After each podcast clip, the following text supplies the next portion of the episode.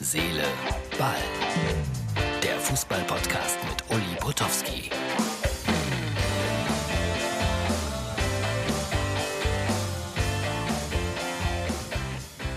Hallo, Herz, Seele, Ball, Freunde. Das ist schon wieder die Ausgabe für Mittwoch. Und Ronaldo hat jetzt bei Instagram 250 Millionen Follower. Ob ich das jemals schaffe? Ich befürchte nein. Will ich das schaffen? Ich hoffe nicht.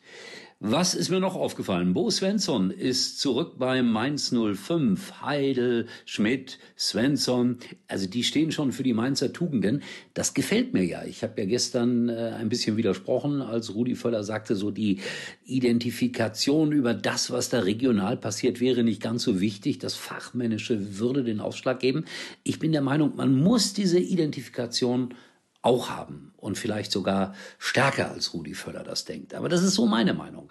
Seat äh, Kolasinac, der ist heute auf Schalke angekommen und das fand ich bemerkenswert. Er trug die Bälle als erster auf dem Platz.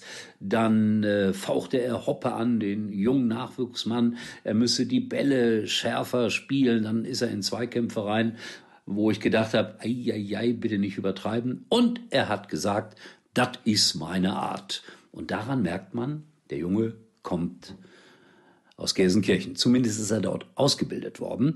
Acht Jahre lang. Und jetzt bin ich gespannt, ob das hilft gegen Hoffenheim. Falls nicht, ja, hier kam dann diese wunderbare Meldung heute als Breaking News, dass äh, dieser Lockdown so lange verlängert wird, bis das Schalke gewinnt. Einer dieser vielen, vielen unglaublich witzigen Scherze. Äh, aber was ist denn jetzt, wenn Schalke gewinnt gegen Hoffenheim? Dann äh, vorbei mit dem Lockdown. Nein, einer dieser komischen Gags. So, jetzt äh, kommt unsere XXL-Version für heute. Ich mache ja meistens dienstags lange Interviews und habe mit einem Mann gesprochen, der heißt Roland Evers. Der arbeitet bei Sky, ist für mich ein sehr, sehr guter Kommentator. Und äh, wie ihr gleich feststellen werdet, er sagt das selber, selber über sich. Er fliegt so ein bisschen unter dem Radar. Warum? Wieso? Weshalb? Vielleicht wird das in der nächsten Viertelstunde deutlich. Viel Spaß nach dem Gespräch melde ich mich nochmal. Und damit sind wir wieder in unserer beliebten Rubrik Journalisten fragen, Journalisten antworten. Roland Evers ist heute mein Gesprächspartner, ein Kollege von Sky. Zunächst mal, Roland, ein frohes neues Jahr. Ja, danke gleichfalls. Hallo Uli. Was bist du für ein Silvestertyp normalerweise? Uh, äh, ganz unterschiedlich. Kommt echt auf die Stimmung und auch auf die Menschen gerade an, mit denen ich mich umgebe. Also ich habe auch kein Problem, mich mal um elf ins Bett zu legen und morgens um acht Uhr auf der Piste zu stehen, was dieses Jahr ja nicht ging. Ähm, ich bin jetzt kein Freund davon, dass man feiern muss, nur weil es ein wichtiger Termin ist. Wenn es sich ergibt, dann feiere ich gerne. Aber ist kein Muss. Jeder hat ja so seine Angewohnheiten. Ich bin Silvester immer in der Chartshow bei RTL. Hast du das schon mal gesehen zufällig oder ist das äh, ein Fernsehkonsum, den du ablehnst? Uh, ehrlich gesagt habe ich es noch nicht gesehen. Nee, muss ich passen. Dabei hätte ich gedacht, du wärst so jemand, der sich für Musik interessiert. Ja, ich interessiere mich auf jeden Fall für Musik. Ähm, sehr viel, aber die Chartshow, ehrlich gesagt, habe ich ähm, noch nie gesehen. Vielleicht habe ich was verpasst, wenn du Nein, das so sagst. Nein, ganz sicher nicht, ganz sicher nicht. Ich bin nur immer stolz darauf, dass ich da so rumsitze und Kommentare zu den alten Hits abgeben darf, weil ich bin ja auch so ein Musikfreak, aber sicherlich völlig anders orientiert als du. Was hörst du gerne? Du, also groß geworden bin ich ehrlich gesagt ähm, mit laut Krach, Gitarrenmusik, ähm, Punk und so ein bisschen härtere Geschichten. Ich habe auch selber in einer Band gespielt und Gitarre und Schlagzeug gespielt. Und aber mittlerweile muss ich sagen, höre ich wirklich alles. Also es kann auch mal Klassik sein oder Elektro, aber immer noch gerne wirklich alte, ähm, also gerade so die Grunge-Zeit, Seattle, 90er, das war so eigentlich meine Musikheimat, ehrlich gesagt.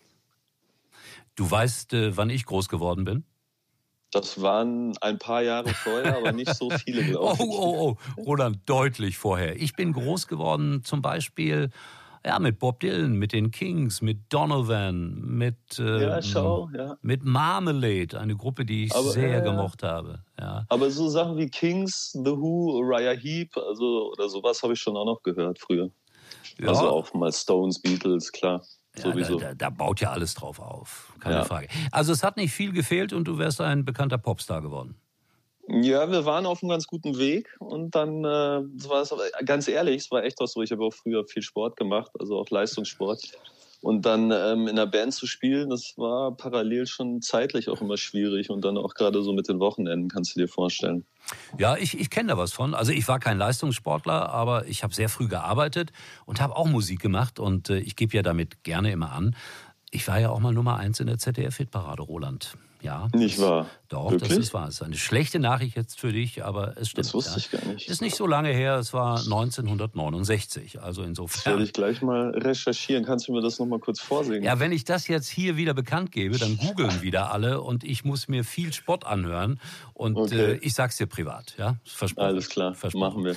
Roland, du hast gerade gesagt, äh, du gehst gerne auf die Piste. Also ich gehe mal davon aus, äh, du bist auch ein guter Skifahrer oder ist es eher Snowboardfahren? Du beides, Skifahren und Snowboard. Also bis früher ähm, sehr viel Skifahren, dann kam mir irgendwann so Snowboard dazu und dann bin ich so ein bisschen beim Snowboarden hängen geblieben, aber beides sehr gerne. Schon mal eine äh, Verletzung dabei erlitten? Oh je, äh, Mehrere. einige. Die kann ich wahrscheinlich gar nicht mehr aufzählen. ja, das soll vorkommen bei diesem Sport. Roland, äh, wie bist du Fußballreporter oder generell zum Journalismus gekommen? Ähm, ich glaube, einerseits hatte ich das schon immer so ein bisschen im Blut.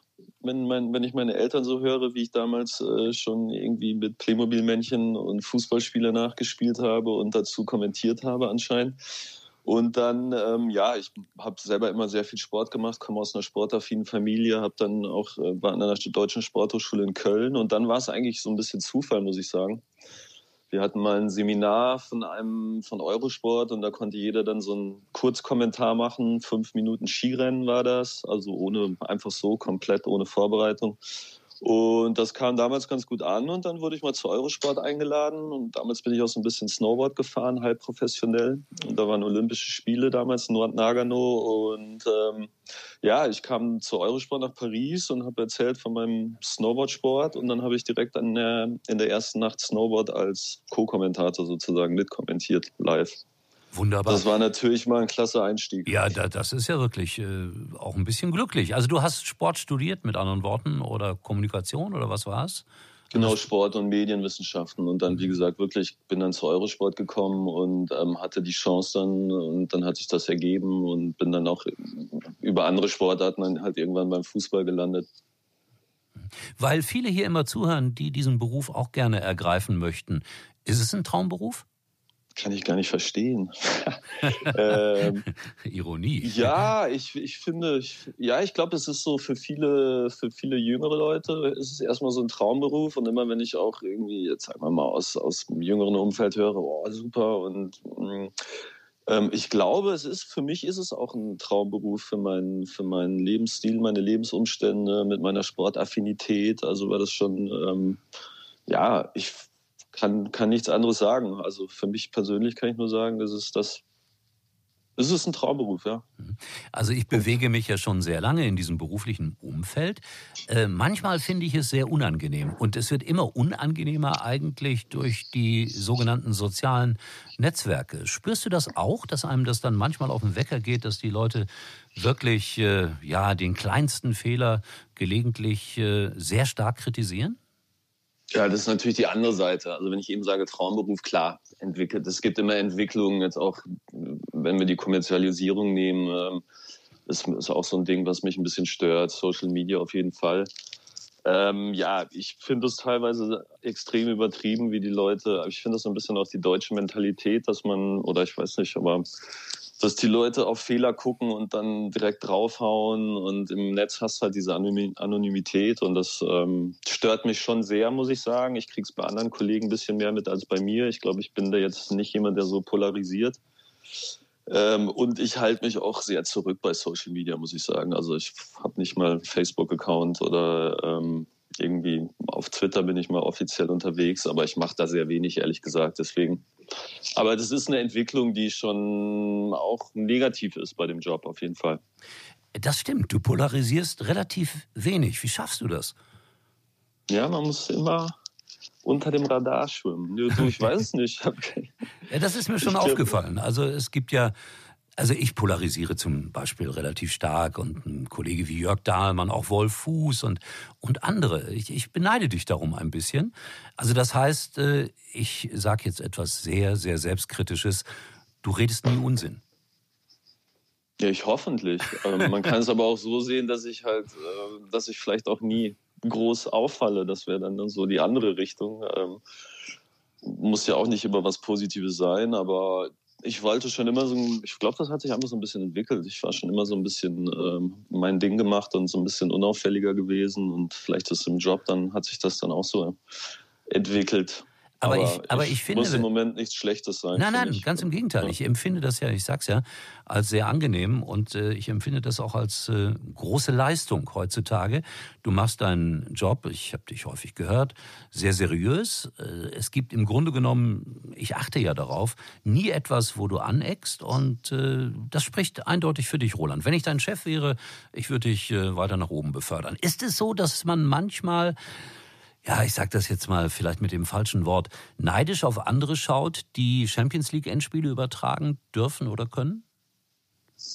Mm, teils, teils. Also klar, denkt man mal, manchmal, ich hätte auch das Zeug dazu und ich würde es auch gerne machen. Und klar, lebt man auch, glaube ich, im Beruf dafür, dann irgendwie gerade solche Spiele zu machen. Aber ich glaube, dass in den letzten Jahren hat sich das so ein bisschen relativiert bei mir. Ähm, ich war da am Anfang der Karriere, war ich glaube ich schon ein bisschen ehrgeiziger und habe vielleicht auch dann mal äh, größere Spiele gemacht. Ich meine, mittlerweile muss ich auch sagen, freue ich mich auch über ehrliches, über ehrlichen Fußball. Das kann dann auch mal in der zweiten Liga sein oder dann freue ich mich auch mal, wenn ich, äh, auch wenn es nicht das Champions League Finale ist, jetzt am Wochenende zum Beispiel Chelsea gegen Man City kommentiere oder ja, es muss halt nicht immer das größte Spiel sein, aber klar guckt man schon manchmal drauf und denkt sich, wäre schön. Keine Frage. es ist nachvollziehbar und völlig legitim. Ich, mein Lieber, darf am kommenden Wochenende, ausgerechnet am kommenden Wochenende, nach vielen Jahren zum ersten Mal wieder auf Schalke arbeiten. Und du weißt, was das bedeutet. Also es droht die Egalisierung eines Rekordes. Kannst du dich in irgendeiner Form, nee, dafür bist du zu jung, an diesen Tasmania-Rekord erinnern?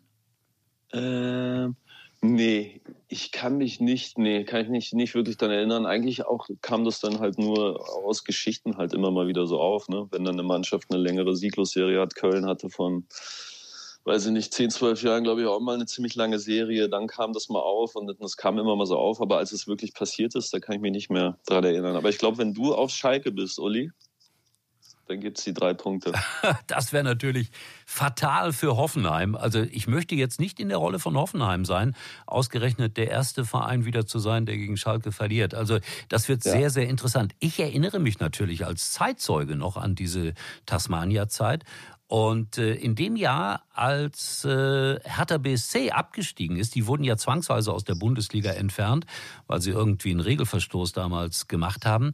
Äh, da war Schalke übrigens auch Tabellenletzter und stieg ab, blieb dann aber in der Liga, weil, wie gesagt, Hertha BSC äh, ausgeschlossen wurde und die Liga wurde aufgestockt. Vielleicht ist das noch eine Lösung für Schalke.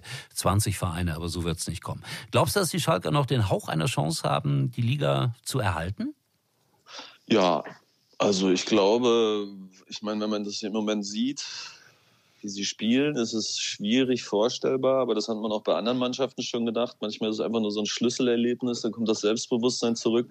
Und wenn ich jetzt nur die Tabelle nehme und den Punkterückstand, dann muss man ja sagen, dass es bei der Anzahl der Spiele auf jeden Fall noch möglich ist. Also ich glaube, sie bräuchten jetzt einfach mal halt ein ähm, wirklich ein positives Schlüsselerlebnis, um dann mal ein bisschen aus der Hüfte zu kommen.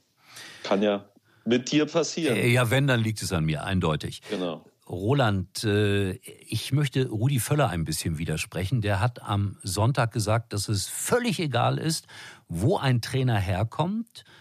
Und ich bin der Meinung, dass man auf Schalke zum Beispiel unbedingt jemanden braucht, der die DNA des Ruhrgebietes kennt. Ich halte das für sehr wichtig, dass man weiß, für wen man spielt, wie die Menschen da ticken. Hast du auch eine Meinung dazu? Ähm, ich glaube, das kommt immer so ein bisschen auf den Club und auf die Situation an. Ähm, teilweise muss ich dir recht geben und ich glaube, in der Situation, in der Schalke im Moment ist, Ähm, und äh, ich meine, da hängt ja so viel auch mit dieser Fankultur und dieser Region dahinter. Wäre es, glaube ich, schon in dem Falle ähm, schon vielleicht ein Vorteil gewesen oder nicht so schlecht gewesen, jemand zu haben, der wirklich das auch mitgelitten hat oder mitbekommen hat, so ein bisschen mehr aus, aus, aus erster Hand, was da in letzter Zeit passiert ist, um sich da auch so ein bisschen, um einfach zu wissen, worum es da eigentlich auch geht mehr und da ähm, vielleicht näher dran zu sein noch. Also ich glaube, jetzt in der Situation mit Schalke wäre es auf jeden Fall kein Nachteil. Vielleicht gewesen. bin ich auch einfach nur ein Fußballromantiker. Romantiker, genau. Ja, das bin ich immer noch. Obwohl ich die Kommerzialisierung ja auch sehr stark mit vorangetrieben habe. Ich bin ja eigentlich schuld an dem ganzen Elend, aber das ist jetzt wieder ein anderes Thema. Das besprechen wir demnächst mal nur für dich äh, im Hinterkopf. Ich war der Erste, der losgegangen ist und zum DFB gelaufen ist und gesagt hat, äh, kann ich die Bundesliga kaufen? Weiß kaum einer, stimmt aber. Das war so. Wirklich? Ja, okay. 1900. Im Auftrag von Anpfiff ja, im Auftrag, alleine? Nein, nein, ja, nicht ganz alleine. Im Auftrag von RTL natürlich, 1987. Und der damalige Generaldirektor, Herr Straub, hat mich angeguckt, als ob ich von einem anderen Stern kommen würde. Und meine erste Aufgabe bestand dann darin, eine Bürgschaft über 60 Millionen D-Mark zu besorgen, was mir natürlich locker gelungen ist. Und später haben wir ja dann auch die Bundesliga gehabt. Aber das sind ganz intensive, spannende Geschichten. Darüber reden wir demnächst mal hier bei Herz, Seele, Ball. Aber ich gebe mir immer ein bisschen mit die Schuld an der Kommerzialisierung. Eins noch, Bayern. Ist die Meisterschaft überhaupt zu verhindern für Bayern München? Ähm, ich glaube, ja. Also ich meine, solange sie noch nicht wieder zehn Punkte Vorsprung haben, habe ich dann auch so ein bisschen Hoffnung, dass es mal ein bisschen länger spannend bleibt.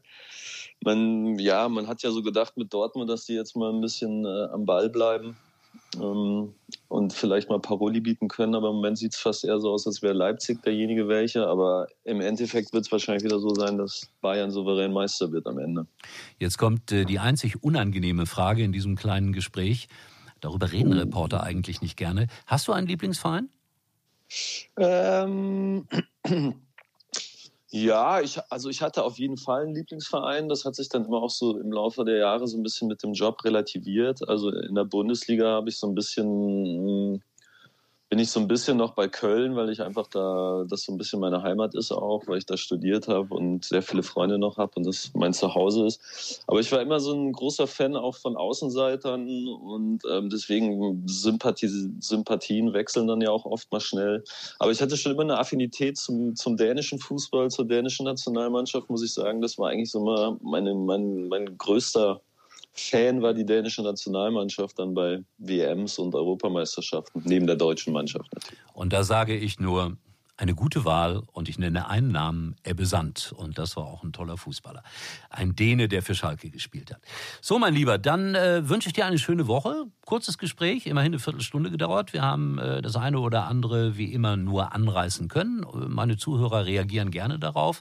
Ich freue mich auf unseren nächsten gemeinsamen Einsatz. Ich weiß nicht, wann das sein wird, aber wir treffen uns immer wieder mal auf dem Fußballplatz. Und selbstverständlich leihe ich dir dann auch wieder meine Jacke. Meistens in Freiburg, oder? Ja, komischerweise. Oft. Ja, ja, ja. Oft. Und das äh, mit dem Leihen der Jacke ist ganz einfach erklärt. Roland hat irgendwann mal seine Sky-Jacke vergessen und wir müssen ja immer im offiziellen äh, Dress arbeiten. Und da habe ich ihm selbstverständlich meine Jacke geliehen und habe dann dafür fünf Minuten gefroren. Roland, es wäre an der Zeit, Danke zu sagen. Überragende Geste. Vielen Dank, lieber Uli, dafür noch.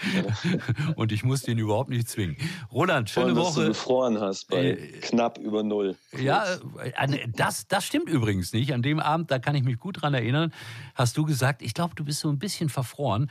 Knapp über Null Grad hier die Temperaturen. Ich habe dann sofort nachgeschaut, es waren sieben Grad, Roland. Oh, okay.